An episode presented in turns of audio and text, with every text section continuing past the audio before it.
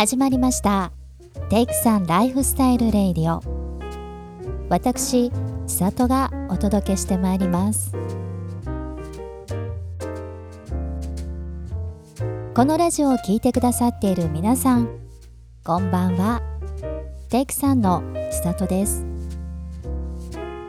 早いものでもう6月。梅雨の季節がやってきましたね。2022年の5月は夏日がいくつもあったり週末になると雨模様の日が多かったり5月ならではの爽やかな気候の日はちょっと少なかったように思いますがこの季節だからこその青空が広がって湿度の少ない中に吹く風はとても心地よく新緑の眩しさや草花の青々とした匂いに。ああ私生きてるんだなぁと痛感しました。そんな季節に開かれた代官山飲みの市。夫と2人で行ってきました。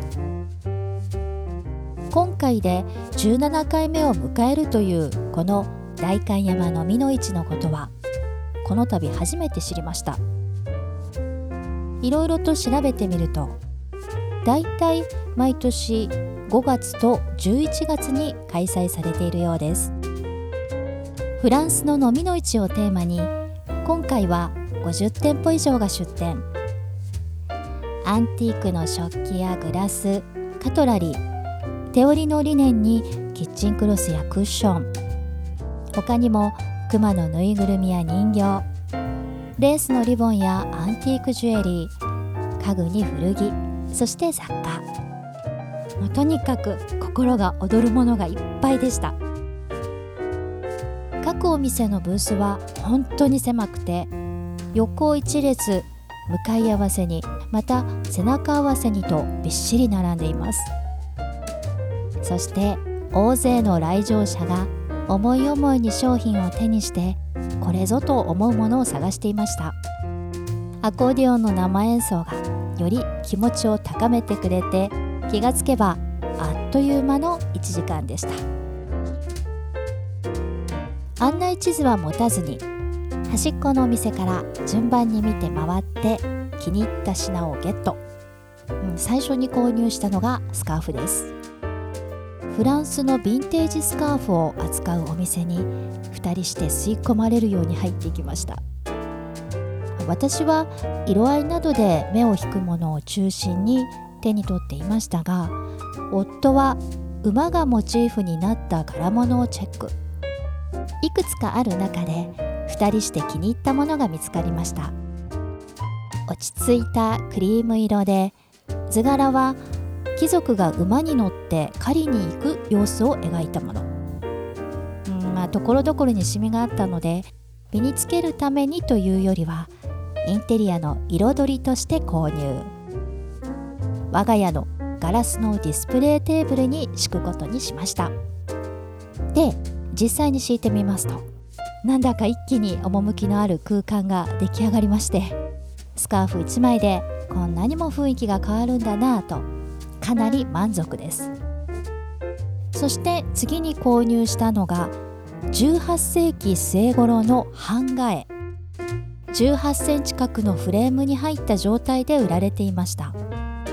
の版画もいろんな図柄がありましたがやはり夫婦揃ってこれがいいねと選んだものを購入。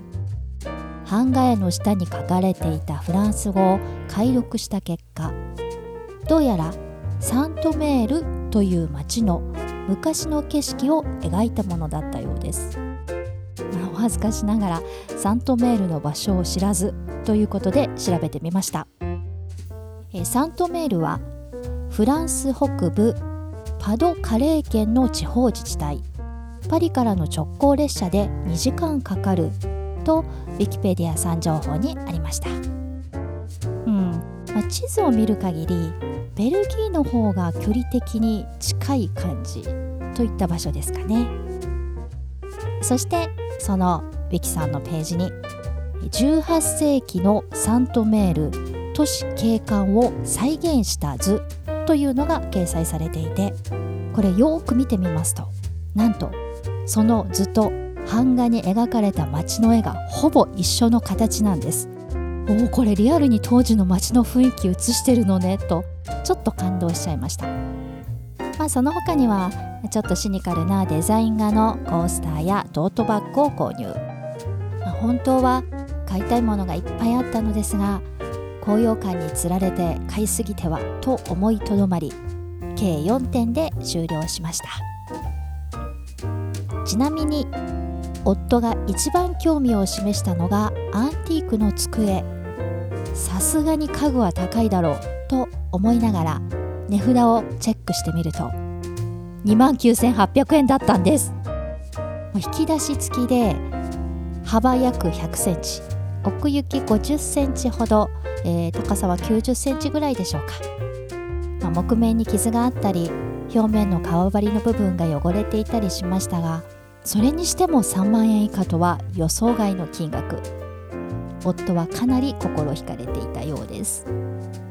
そして私はリレンのカバーがかかったクッションに後ろ髪を引かれました、えー、5 6 0センチ四方ほどの大きさでそのクッションの柔らかさもさることながらネイビーブルーのリネンカバーに一目惚れ。素敵だなぁと何度もそのカバーを撫でつつそのお値段にそっと手を引っ込めました、まあ、そんなこんなの飲みの市とっても楽しかったです。今度は飲みの市の言葉の由来となったパリ北郊外のサントアンに立つ古物市。クリニャンクールの飲みの市に行ってみたいものですね。ということで今日はここまで。それではオーバー